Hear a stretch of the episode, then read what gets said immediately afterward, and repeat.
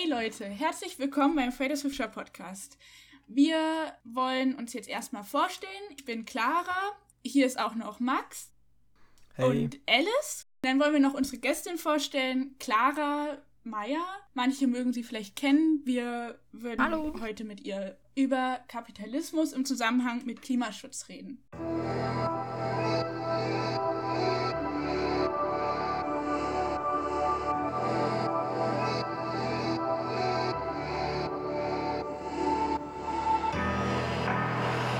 her from afar, Lady Earth. She looks a little alone these days, alone these days, I know. She's got baggage and problems. It's us who make it hard in the first place, the first place, the first place.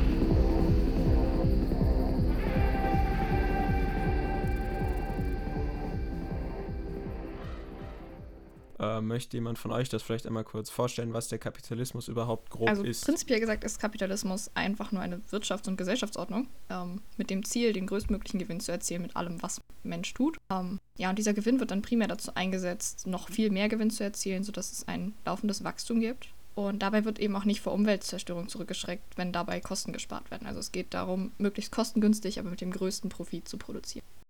Genau, an sich ist äh, der Kapitalismus ähm, das Hauptziel des Kapitalismus ist es an sich, Kapital zu vermehrfachen. Das ist der äh, ursprüngliche Kapitalismus, mit dem wir uns äh, hier auseinandersetzen wahrscheinlich erstmal äh, und vielleicht noch mit Alternativen dazu.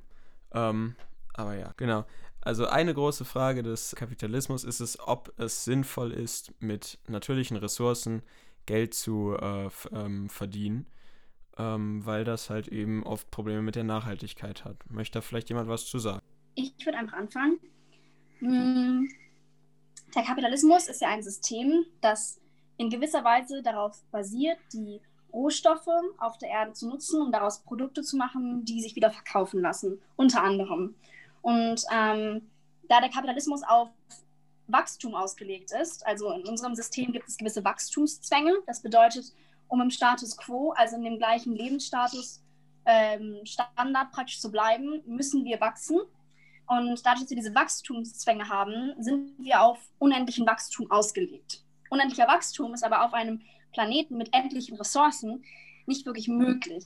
Und das heißt, momentan spaltet sich diese, ähm, diese Frage nach Klimagerechtigkeit äh, in zwei Lager auf.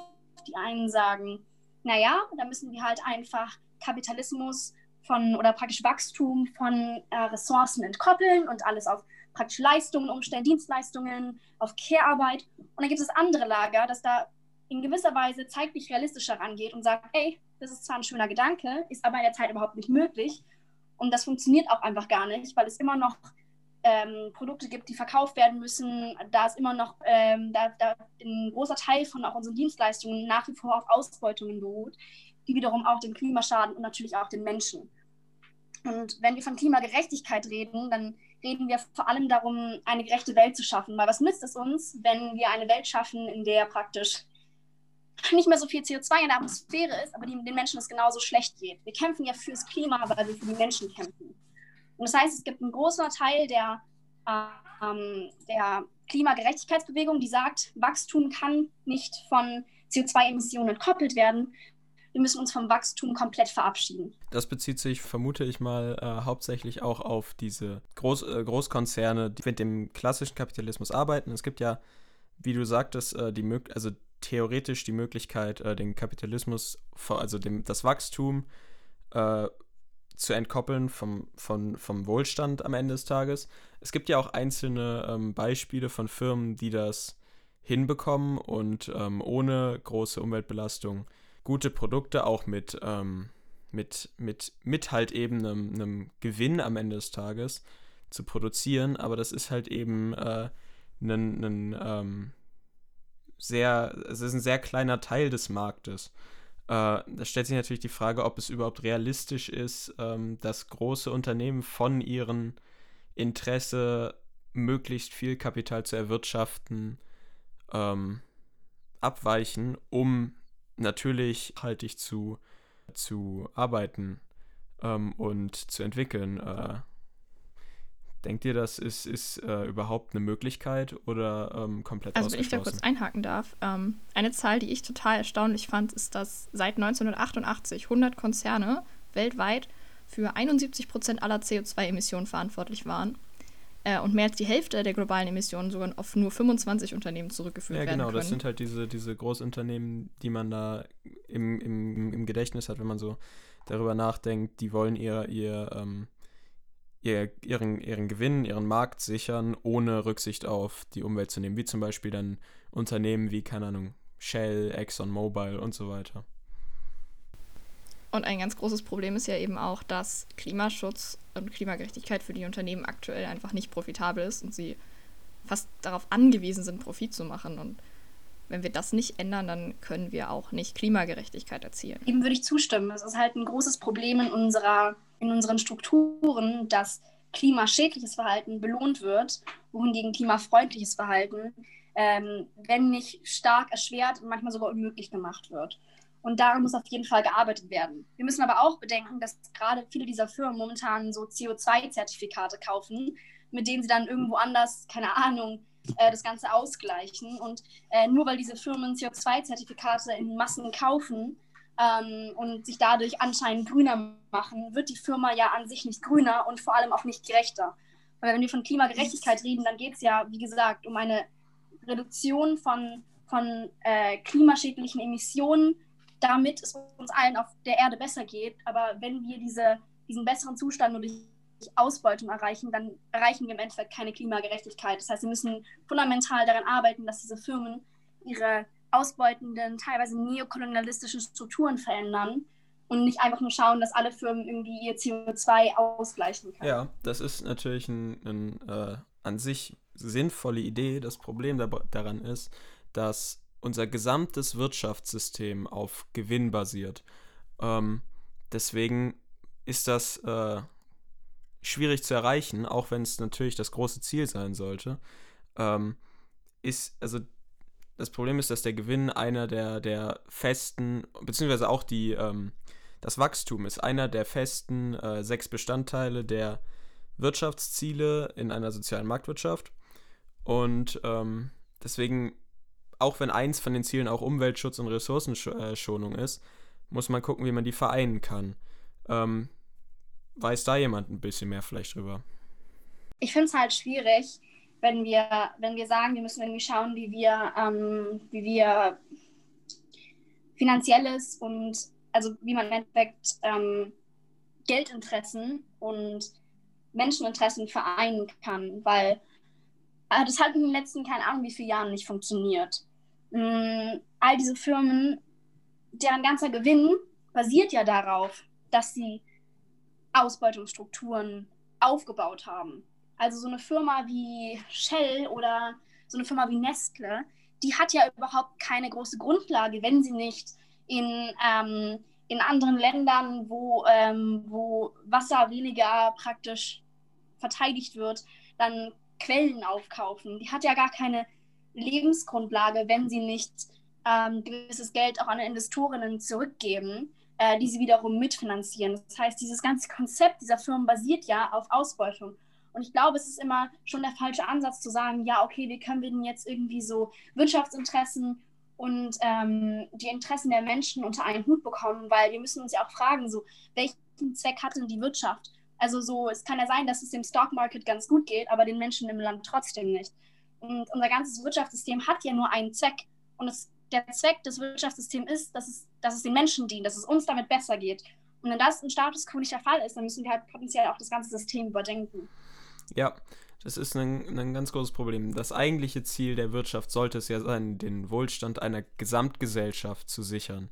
Äh, ein großes Problem daran ist aber, dass oft das Ziel der Wirtschaft nicht das ist, sondern das Ziel der Wirtschaft ist es, die Wirtschaft am Leben zu halten und äh, zu verstärken. Was dann halt oft auf den Rücken der, ähm, der, der einfachen Leute äh, geht. Äh, das heißt, wir sind uns aber relativ einig, dass Kapitalismus eigentlich nicht so ein cooles System ist und wir da irgendwie weg müssen. Jetzt stellt sich aber die Frage, wie, wie schaffen wir das und wohin können wir überhaupt? Was sind so unsere Alternativen, die wir haben? Denn, also so aus meiner Sicht, ich denke mal, die Menschheit braucht irgendwie ein System, in dem sie leben kann. Ähm, aber was, was sind Alternativen zum Kapitalismus? Also, also ich würde sagen, ja. also Alternativen ist schwierig. Ähm, es gibt nicht viele Alternativen, zumindest noch keine, noch keine, viel, also nicht viele, die schon aktiv ähm, ausprobiert wurden. Äh, die Frage ist, ob wir den Kapitalismus äh, sozialer bzw. umweltfreundlicher machen können. Äh, weil, also auch den, dieses, dieses, dieses Wort Kapitalismus und alternatives System, das zusammen, die, äh, das, das erzeugt ganz viel Abschreckung bei ähm, vielen Leuten, weil es halt eben auch eine Grundlage ist, auf denen die Gesellschaft seit nicht Jahrzehnten, Jahrhunderten arbeitet. Und ähm, deswegen ist das vielleicht ein, ein, ein, Ziel, das vielleicht ein bisschen hoch gegriffen ist, gleich das ganze System abzulösen. Was ich dazu sagen würde, ist, dass ein alternatives System auch manchmal so ein bisschen kritisch gesehen wird von Leuten, die jetzt die DDR noch miterlebt haben. Sicht. Ja, es ist, ist halt auch so. Ähm, wie man aber auch am Beispiel der DDR sehen kann, ist, dass halt das Problem ist, wenn du, nen, wenn du die Marktwirtschaft als Ganzes abschafft, beziehungsweise nicht die Marktwirtschaft, sondern einfach auch diesen, diesen so ein so extremst sozialisiertes System nimmst, dass ähm, sowohl wissenschaftlicher als auch halt wirtschaftlicher Fortschritt, wobei der wissenschaftliche in dem Fall für mich wichtiger wäre, ähm, extrem zum Stillstand kommt. Und äh, das ist ja auch nicht das Interesse, weil dadurch geht es der Gesellschaft schlechter, wie man auch am Beispiel der DDR und der meisten, also vieler anderer sozialistischer Staaten sieht. Ähm, und äh, daher ist halt die Frage, ob ein Alternativsystem, das in Richtung Sozialismus geht, überhaupt ein Vorteil ist oder ob ähm, vielleicht nicht ein ein, eine sozialisierte Marktwirtschaft, die halt stärker als zurzeit in Deutschland, wir haben ja schon eine soziale Marktwirtschaft, aber die stärker als zurzeit in den Markt eingreift, ob das nicht vielleicht sinnvoller ist. Ähm.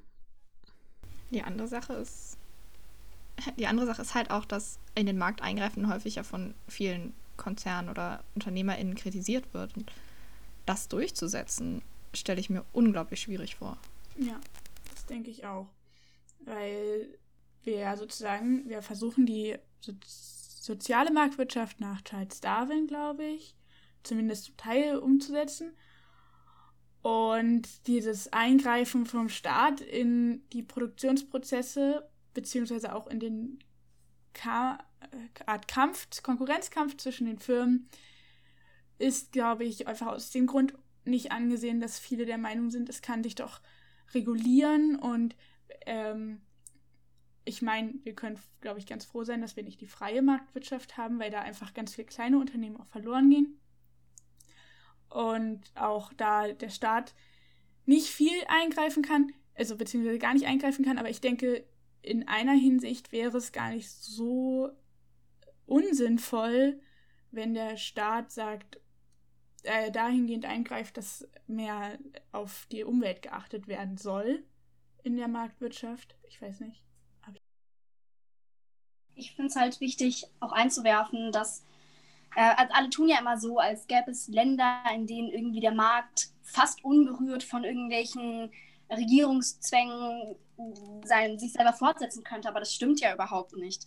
Also im Endeffekt ist ja das ganze Konzept von Kapitalismus ja auch ein, ein kreiertes System. Also ich habe manchmal das Gefühl, dass Firmen alle die, ähm, alle die legislativen ähm, Maßnahmen, die sich um den Kapitalismus ranken, die das Geld schützen, befürworten, alle, die die Menschen schützen, eher weniger. Also zum Beispiel, dass, ja. dass eine Firma was produzieren kann und eine andere Firma das nicht einfach wegnehmen kann, sondern dass es da rechtliche Konsequenzen gibt. Auch das ist ja schon eine gesetzliche Grundlage, die das System aufrechterhält und die ich auch gar nicht, also die finde ich ja auch gut, aber genauso werden halt auch, also sind, sind halt auch Eingriffe, die im anderen Sinne dann Menschen schützen, ähm, auch nicht anders zu sehen als ein weiterer Eingriff ins System, weil das dieses System Gott gegeben wäre, das ist einfach nur ein Narrativ.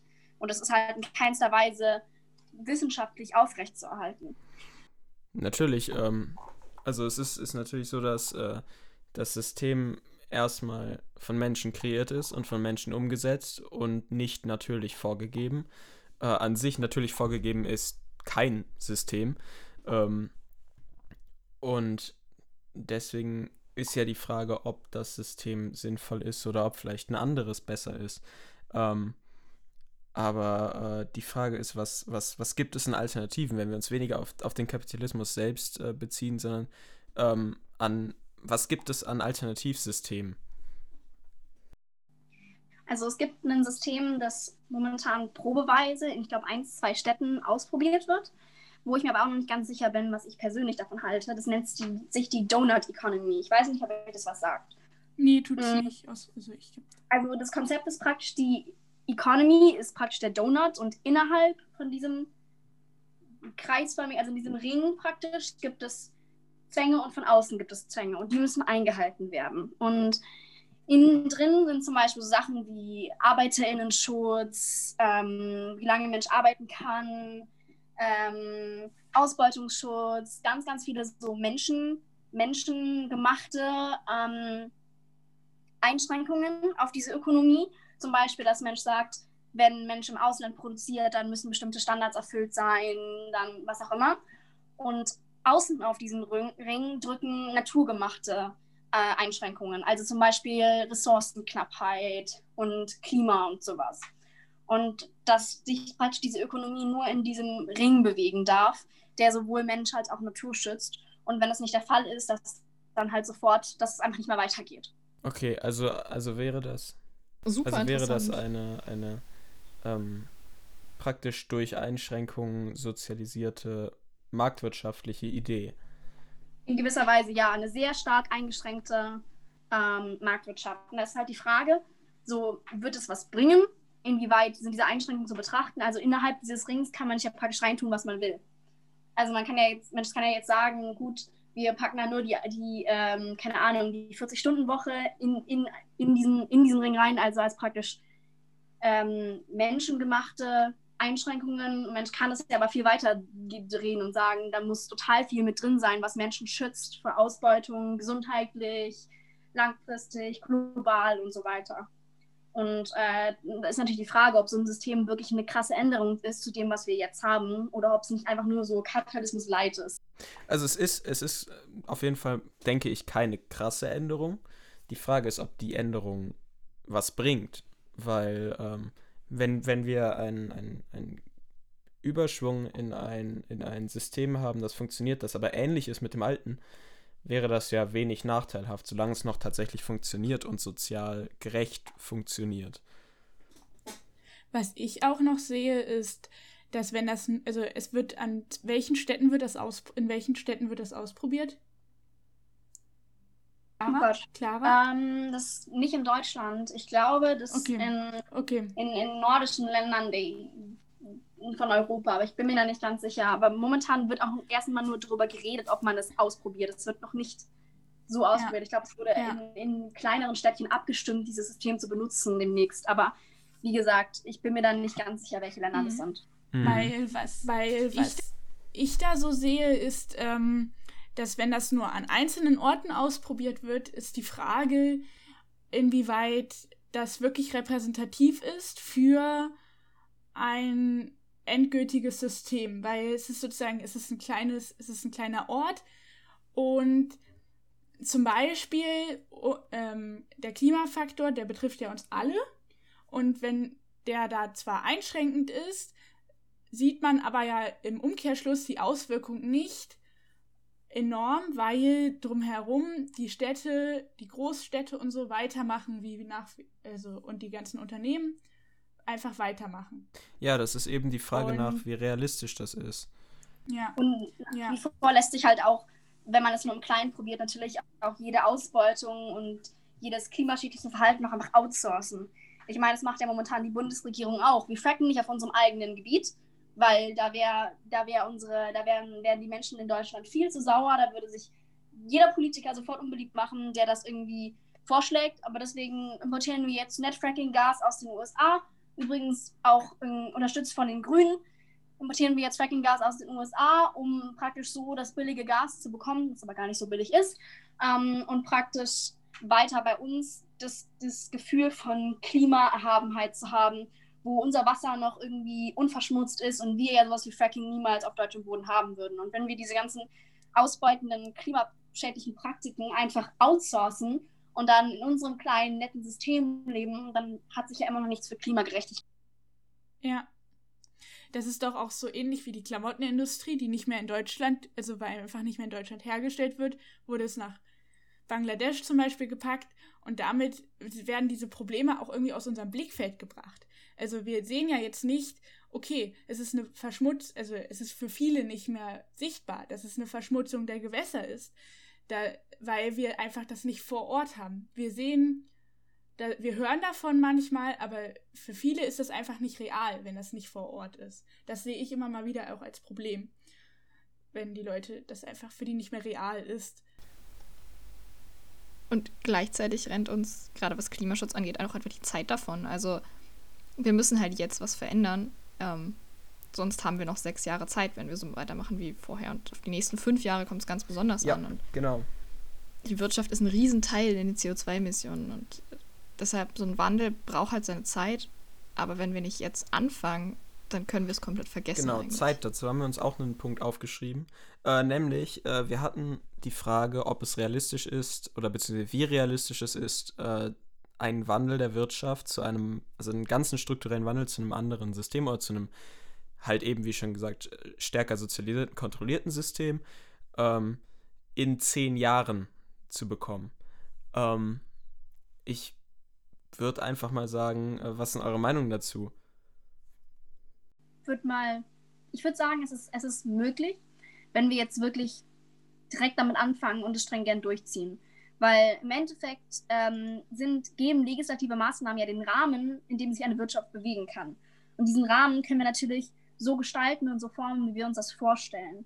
Und im Endeffekt ist die Europäische Union einer der größten Absatzmärkte der Welt. Das heißt, ähm, wenn Firmen weiterhin international erfolgreich bleiben wollen, müssen sie mit der Europäischen Union handeln. Das heißt, wir haben eine unglaubliche Macht, gerade auch als Deutschland, als einer der mächtigsten Nationen in der Europäischen Union, hat total viele Initiativen ähm, praktisch auf europäischem Level durchzubringen und nicht wie jetzt zu blockieren, um wirklich eine, eine europaweite Gerechtigkeit zu etablieren, die sich dann langsam ausweitet. Also man könnte sich ja auch vorstellen, dass wir sagen, europaweit können nur Firmen äh, oder zumindest EU-weit können nur Firmen Produkte verkaufen und ihre Dienstleistungen anbieten, die nirgendwo in der Welt, ähm, sagen wir, Verbrechen gegen die Menschlichkeit, krasse Ausbeutungsstrukturen oder für verantwortlich sind oder auch für große, ähm, für große Umweltverschmutzung woanders verantwortlich sind, die nirgendwo auf der Welt ähm, ihren Mitarbeitern krass unter dem Mindestlohn zahlen und sowas. Das wären ja so, so erstmal minimalst ähm, Anforderungen, die wir durchbringen könnten. Ähm, und Firmen müssten sich im Endeffekt daran halten, so Stichwort Lieferkettengesetze, die wir auf europäischer Ebene einführen, die einfach dazu führen, dass Länder global verantwortlich gemacht werden, äh, dass Firmen global verantwortlich gemacht werden können für das, was sie tun. Und Deutschland hat da, Deutschland hat da ja nicht wenig zu melden und nächstes Jahr sind Bundestagswahlen. Das heißt, da kommt es halt auch drauf an, wer gewählt wird, wer dann sozusagen die Macht in Anführungszeichen hat in Deutschland, weil wir in Deutschland sind eines der größten Industrieländer weltweit und wir, wir können viel verändern, beziehungsweise die Konzerne ja. können viel verändern. Ähm, klar, das ist, ist, wir haben in Deutschland viel Macht, eben auch durch unsere wirtschaftliche Stärke, die teilweise wiederum auch auf Ausbeutung sowohl von Menschen als auch auf Umwelt, äh, von Umwelt basiert.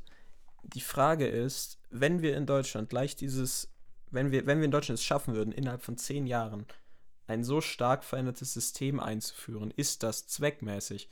Deutschland würde nämlich vermutlich an Wirtschaftskraft verlieren international, inklusive Europa, wodurch wir Einfluss verli äh, verlieren würden, was uns wiederum schwieriger macht, das Ganze auf globalem Level durchzubringen, spezifisch mit Blick auf die USA und China.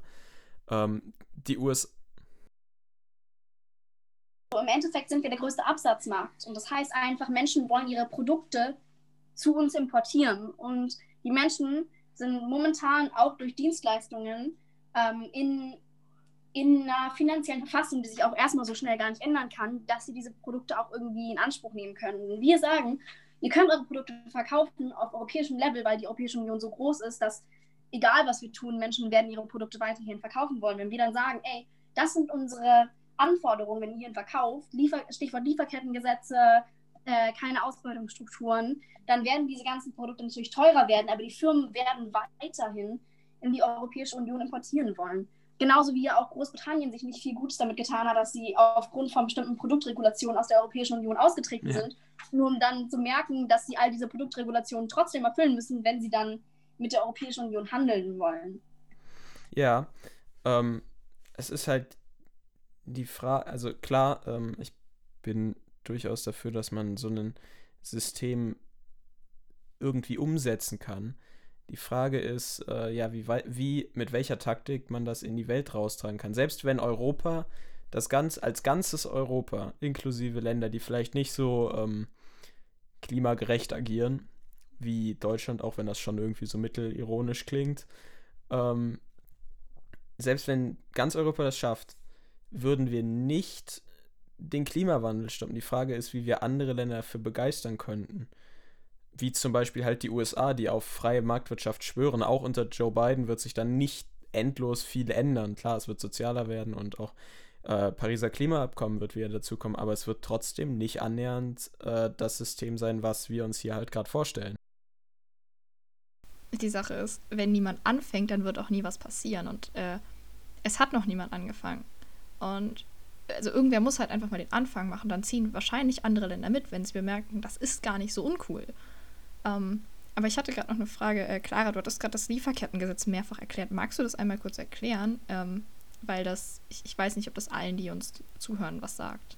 Klar, voll gerne. Also bei Lieferkettengesetzen geht es darum, dass Firmen nicht wie momentan nur für die Dinge, die sie in Deutschland tun, verantwortlich gemacht werden können vor deutschen Gerichten, sondern auch für die Dinge, die sie international tun. Also zum Beispiel, wenn jetzt eine Firma, sagen wir in Bangladesch, Kleidung produzieren lässt und diese, dieses Gebäude, sagen wir, stürzt ein wegen vernachlässigten, Ge keine Ahnung, Gebäudeschutzmaßnahmen oder brennt, weil der Brandschutz nicht irgendwie wirklich umgesetzt wurde, dann momentan kann diese Firma nicht wirklich oder sehr schwierig vor deutschen Gerichten dafür verantwortlich gemacht werden. Selbst wenn die Produkte in dieser Firma rein für den deutschen Markt produziert werden.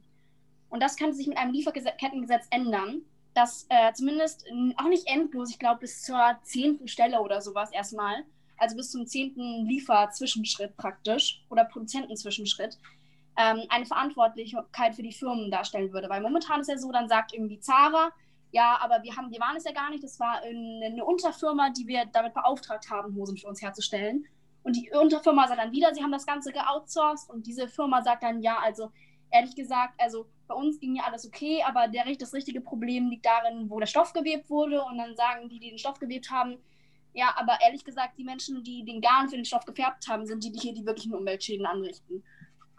Und beim Lieferkettengesetz wäre halt die, die Endfirma auch dafür verantwortlich, was sie in den, den Unterprozessen, wo sie die in outsource und was sie damit macht. Und das hat momentan nicht der Fall, könnte aber halt dazu führen, dass Firmen viel, viel ähm, verantwortungsbewusster mit Menschen- und Klimaverbrechen umgehen, weil sie wissen, dass wenn das Ganze rauskommt, sie auch in Deutschland dafür richtig blechen müssen.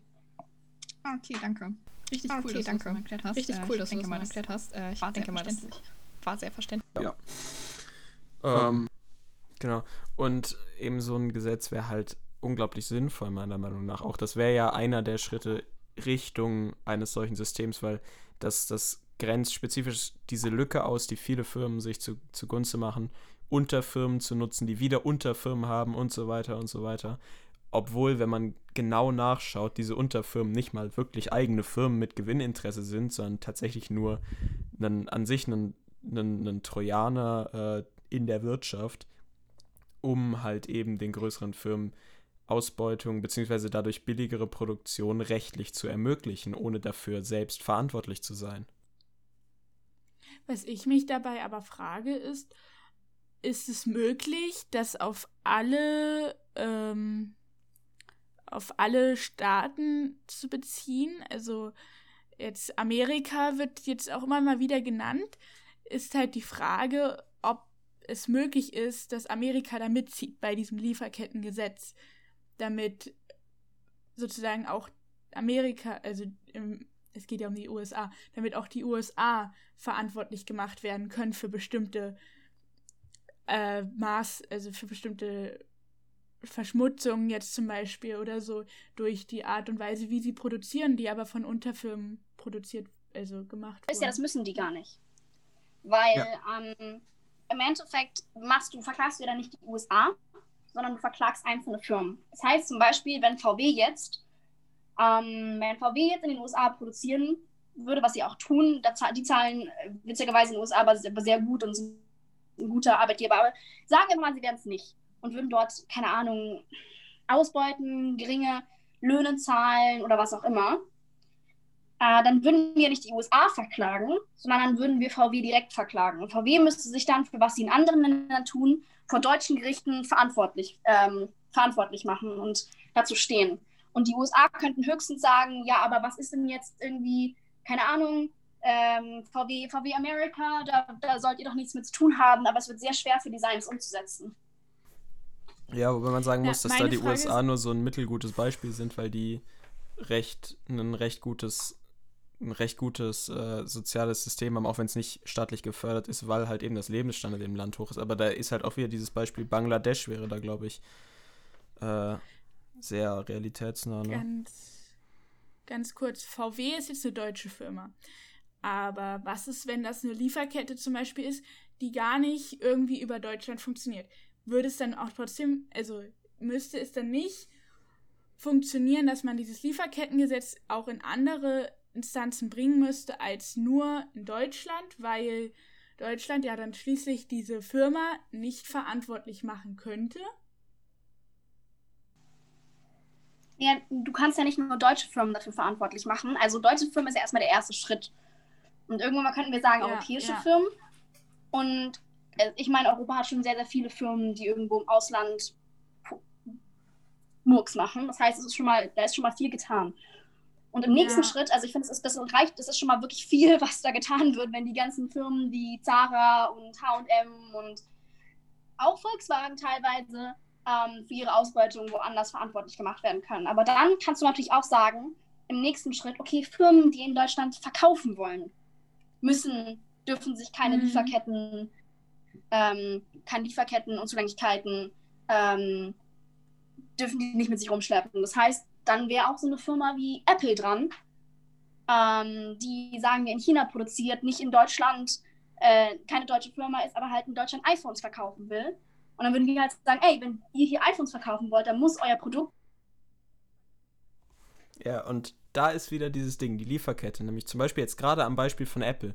Die stellen das nicht selbst her. Das wird hergestellt von Samsung. Die sourcen das wiederum out.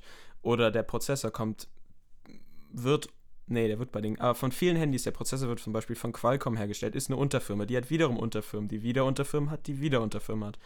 Und viele mhm. Metalle, die äh, in Prozessoren vor allem, besonders bei äh, AMD und Qualcomm verwendet werden, das sind einfach nur zwei große Firmen äh, kommen teilweise aus Minen, die von Warlords in, äh, äh, mit Gewalt und äh, Sklavenarbeit betrieben werden.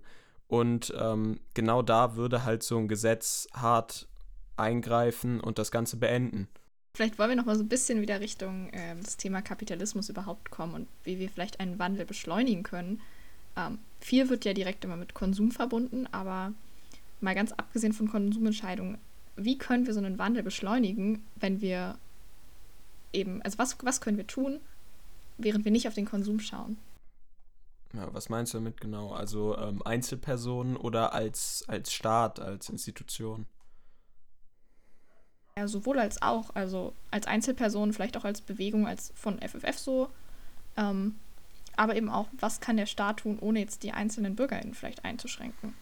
Okay, also als Einzelperson könnte man vielleicht einfach darauf achten, dass man ähm, Produkte möglichst mit halt eben einem, einem, einem, äh, Blick auf die Fairness bzw. Umweltschonbarkeit, äh, wie heißt ähm, Umweltschutz äh, rauszusuchen und vielleicht nicht sofort die großen Firmen zu kaufen, sondern äh, schauen, was da Sinn macht. Ja.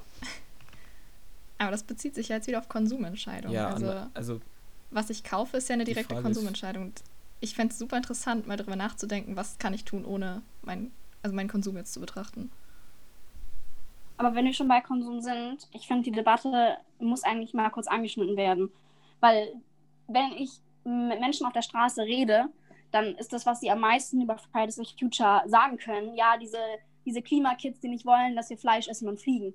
Und das sind wir halt fundamental ja nicht. Also wir sind ja eigentlich diejenigen, die immer wieder sagen, ey, individuelle Konsumkritik, also das praktisch Kritisieren von einzelnen Kaufentscheidungen, ist super schädlich weil halt nicht alle Menschen mhm. in der Lage sind oder das Wissen haben oder die Zeit haben, sich mit ethisch klimagerechtem Konsum auseinanderzusetzen. Und es ein unglaublich komplexes Thema ist.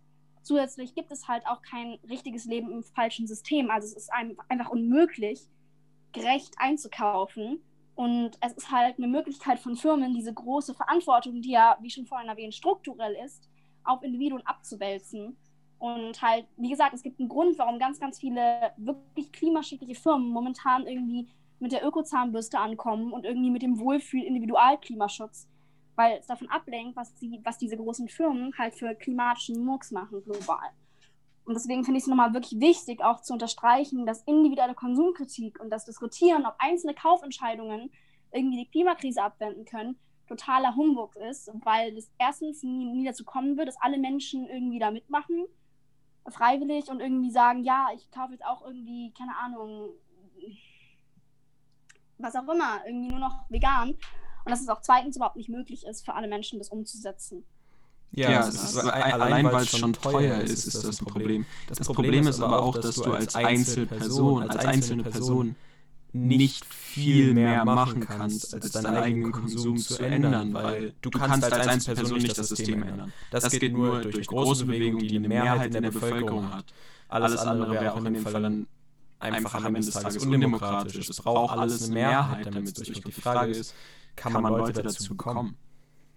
Das ist halt der Punkt. Also ich glaube, all die Menschen und all die Zero-Waste-Blogger, die im Netz momentan ähm, momentan zeigen und ganz, ganz viel Zeit drin investieren, wie, wie man jetzt, keine Ahnung, unverpackte Sei äh, Haarseife und unverpackte Putzmittel und Zahnbürsten, die mal kompostierbar sind, wie man das alles irgendwie herstellen und vermarkten kann und populär machen kann. All diese Menschen könnten ja auch ihre Zeit darin investieren, äh, die Fehler am System aufzuzeigen und Menschen zu zeigen, dass, dass, dass sie mit ihrer Stimme eine Mehrheit gemeinsam erzeugen können, die wiederum eine Art Klimalobbyismus äh, etabliert, der als Gegenpol zu den klimaschädlichen und klimaungerechten Lobbygruppen fungieren kann. Das heißt, ja. das Einzige, was wir eigentlich tun können, ist weiter Druck machen. Genau. Weil im Endeffekt, wir müssen halt mal nachdenken, warum wird was momentan in Deutschland so umgesetzt, wie es umgesetzt wird. Es liegt unter anderem daran, dass die Klimakrise für viele immer noch mental total weit entfernt ist. Also die meisten Menschen handeln ja primär aus, aus ich will es nicht egoistisch nennen, aber aus erstmal eigennützigen Beweggründen. Also auch wenn man sich die Wahl von irgendwie Donald Trump anschaut, da sagen ganz viele Menschen, ja, kann ja sein, dass der irgendwie auch vieles blöd gemacht hat, aber mit Donald Trump habe ich 200 Dollar mehr im Jahr. Und damit kann ich mit meiner Familie irgendwie essen gehen und irgendwie noch einen kleinen Urlaub verbringen oder was auch immer. Und das heißt, diese Menschen sind ja, das heißt, die meisten Menschen handeln dann, wenn sie eigennützige Interessen irgendwie verteidigen können. Und den meisten Menschen ist noch nicht klar, dass mit der Klimakrise ihre Rente weg ist, mit der Klimakrise unsere Gesundheitssysteme und unsere Infrastrukturen zusammenbrechen. Und das wissen auch PolitikerInnen, dass viele Menschen nicht so ticken. Und deswegen ist es halt umso wichtiger, Menschen nochmal klar zu machen, was die Klimakrise für sie bedeutet und eine, eine Gegenlobby zu stellen. Weil momentan ist es so, wenn man sich die, keine Ahnung, die, ähm, die Agrarlobby anschaut. Das, das ist eine der stärksten Lobbys auch auf europäischer Ebene. und die haben unglaublich viele Mitarbeiterinnen, die den ganzen Tag nichts anderes machen, als schon vorgefertigte, wunderhübsche, tip-top Gesetzesentwürfe zu schreiben und die der Bundesregierung vorzulegen und sagen, hier, schaut mal, ist schon alles fertig, ihr müsst nur noch, ihr müsst nur noch mal einmal durchbringen. Und dann gibt es irgendwie einen kleinen Typen von irgendwie einer Greenpeace-Lobby, der irgendwie gehetzt zwischen den MDBs, also den Mitgliedern des Bundestages, hin und her hetzt und sagt, oh mein Gott, ja, also Klima, super wichtiges Thema, brauchen wir unbedingt und irgendwie könnt ihr da was machen. Und währenddessen hat irgendwie die, die Automobillobby einen, äh, einen Lobbyisten, der irgendwie dann ganz chillig zu drei Mitgliedern des Bundestages geht und da sein Programm vorstellt und sich stundenlang mit ihnen unterhalten könnte, weil er dafür bezahlt wird. Wir haben nicht diese Ressourcen als Klimalobby. Und das heißt, wir müssen einfach mit Menschenmasse, mit Menschen, die wir überzeugen, mit sozial gerechtem Klimaschutz, der allen was bringt, eine, Gegenlobby darstellen. Mhm. Und genau dafür braucht man halt diesen großen Rückhalt in der Gesellschaft. Äh, vor allem, was halt auch das, das Hauptinstrument, würde ich sagen, sind da halt Wahlen, äh, indem man halt einfach der Politik zeigt, dass halt eben ein Gegenpol da ist, dass man, äh, dass, dass, dass Menschen das einfach verändern wollen. Äh, es muss nur, diese Bewegung muss, muss wachsen. Es müssen mehr Menschen sein, als es zurzeit sind. Es sind zu wenige. Und ähm, eben da ist, ist halt leider gesellschaftlicher Wandel gef äh, gefragt und der braucht halt leider seine Zeit. Das Schöne daran ist aber, dass ja viele junge Menschen, ähm, die die Politik der Zukunft bestimmen, mehr in diese Richtung gehen als ähm, die eher herkömmlichen konservativen Politik, äh, Politiker, die nicht mehr so viel Rückhalt in der jungen Gesellschaft der Zukunft bekommen. Aber wir können uns halt auch nicht auf die jungen Menschen verlassen, also so Menschen in meinem, in unserem Alter. Denn wir sind zwar die Leute, die die Politik von morgen gestalten oder auch jetzt schon mitgestalten können, aber trotzdem sind wir aktuell nicht die Mehrheit in der Gesellschaft. Ja, aber wir können ähm, ohne eine Mehrheit in der Gesellschaft wenig. Also wir können natürlich arbeiten daran, dass es sozialer wird, aber wir können als Mehrheit der, Mehrheit der, äh, als Nicht-Mehrheit der Gesellschaft nicht das gesamte System auf den Mehrheit, auf, auf die Mehrheit der Gesellschaft aufzwingen, äh, die das nicht unterstützt. Deshalb müssen wir halt, deshalb müssen wir halt die gesamte Gesellschaft erreichen, als Bewegung, genau. als mit unseren Forderungen. Und das ist eine unglaubliche Challenge, aber auch irgendwo Vor allem durch Aufklärung was, als Mittel, glaube ich, ist das ähm, äußerst sinnvoll.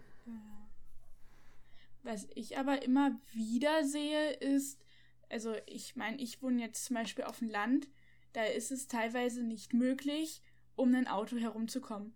Für viele hier ist, ist es klar, dass es eine Klimakrise gibt, aber es ist nicht möglich, teilweise extrem schwierig möglich zu sagen, wir achten jetzt darauf, ähm, Zero Waste einzukaufen. Wir achten jetzt darauf, nicht mit dem Auto einkaufen zu fahren. Bei uns im Ort gibt es keinen Supermarkt.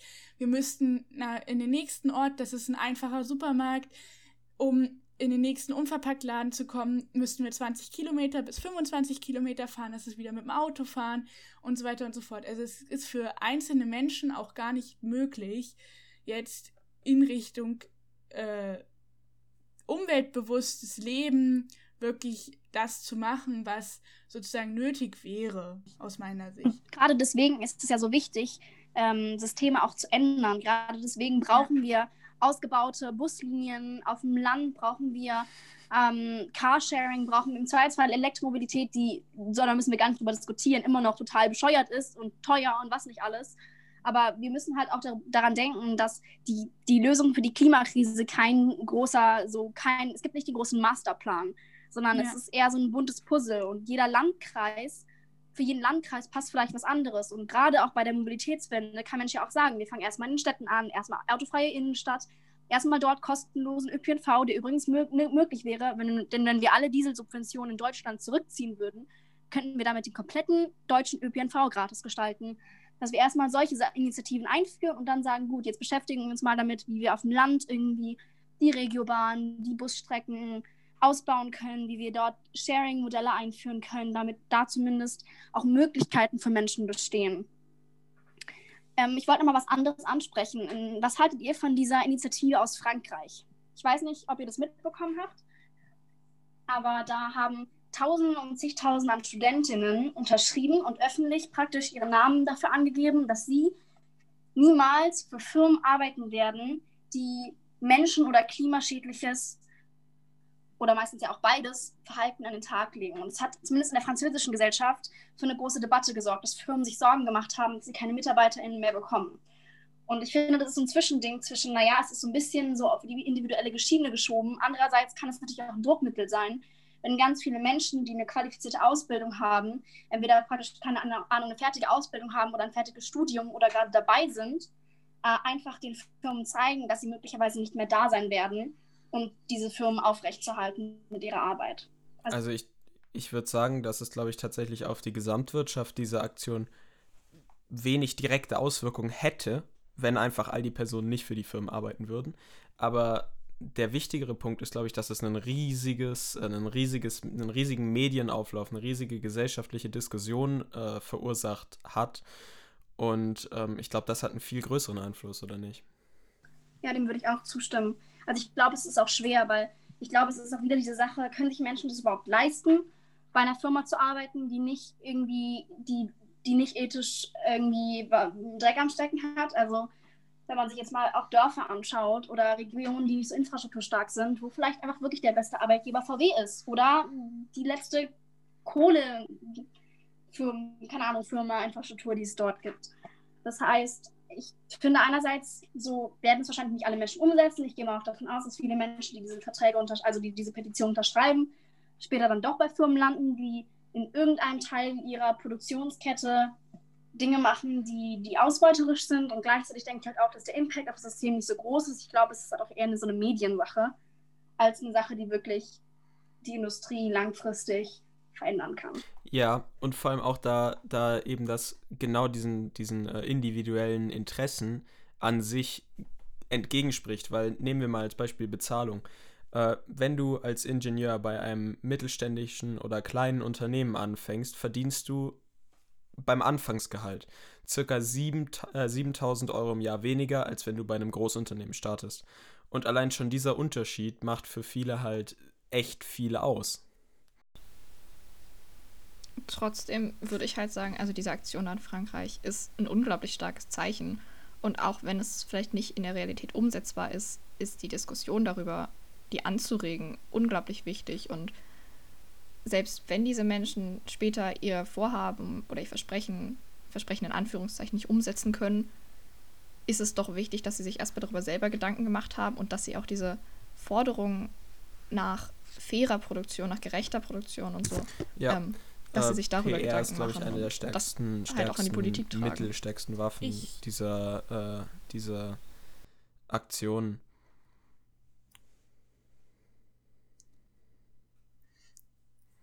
Ich würde tatsächlich auch Alice zustimmen. Also irgendwie sehe ich das, dass es zum Beispiel jetzt in die Nachrichten gekommen ist, als sehr stark an. Und es ist auch aus meiner Sicht, wenn einzelne Leute das schon umsetzen, es müssten richtig, richtig viele sein eigentlich, die das umsetzen, dann würden die einzelnen Firmen ja unter Druck gesetzt werden, in der Theorie, das wäre jetzt alles wirklich nur in der Theorie, was zu ändern, grundlegend, weil sie sozusagen dann sagen müssen, wie machen wir das jetzt, dass es wieder ähm, äh, wieder attraktiv ist für diese Bevölkerung, die sagt, sie möchte keinem Menschen und auch nicht der Umwelt schaden.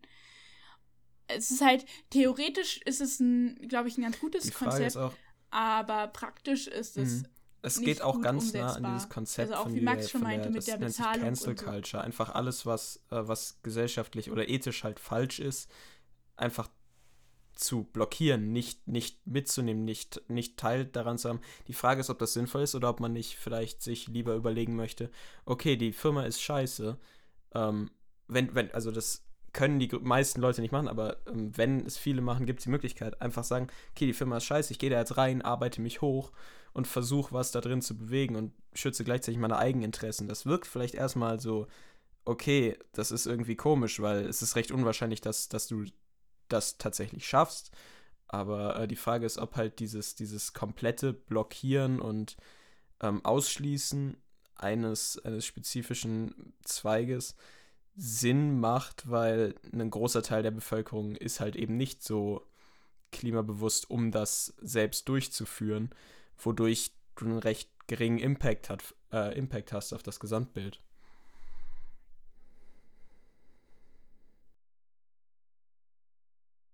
Eine Sache, die du eben gesagt hast, finde ich eigentlich super schön jetzt zum Ende hin. Äh, wir sind bald, wir sind jetzt 50 Minuten schon am Aufnehmen, ähm, dass man irgendwo, also das Mensch irgendwo mit Veränderung anfangen muss. Ob das jetzt individuell ist, ob das als Bewegung ist, finde ich, ist ein, ein super schönes Vorhaben oder ja, einfach eine Tatsache, ja. die auch stimmt. Ähm, irgendwo muss Mensch anfangen. Ich glaube, das ist auch ein schönes Ende, sonst hat noch irgendjemand was Wichtiges zu sagen, weil ansonsten haben wir jetzt hier auch schon eine lange, lange Aufnahme und ich denke, das ist ein, ein nicht schlechtes Ende, dieses äh, Symbol, dass jeder was machen sollte.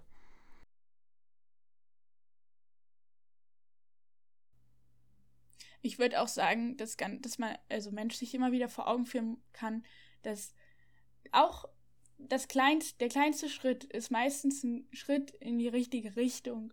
Also, dass es nicht äh, also ich kenne das von mir manchmal, dass ich dann immer das Gefühl habe, man müsste jetzt die ganze Welt plötzlich verändern, weil es kommt so ganz viel auf einen zu, dass man wirklich versucht, schon mit den kleinsten Schritten zum Beispiel zu sagen, ja, wir müssen jetzt so und so machen, ist schon ein guter Schritt in die richtige Richtung. Weil wenn viele Menschen das machen, machen, hat es ja eine große Wirkung. Also die kleine Wirkung, wenn das viele Menschen machen, machen das groß, hat das eine große Wirkung. Ja.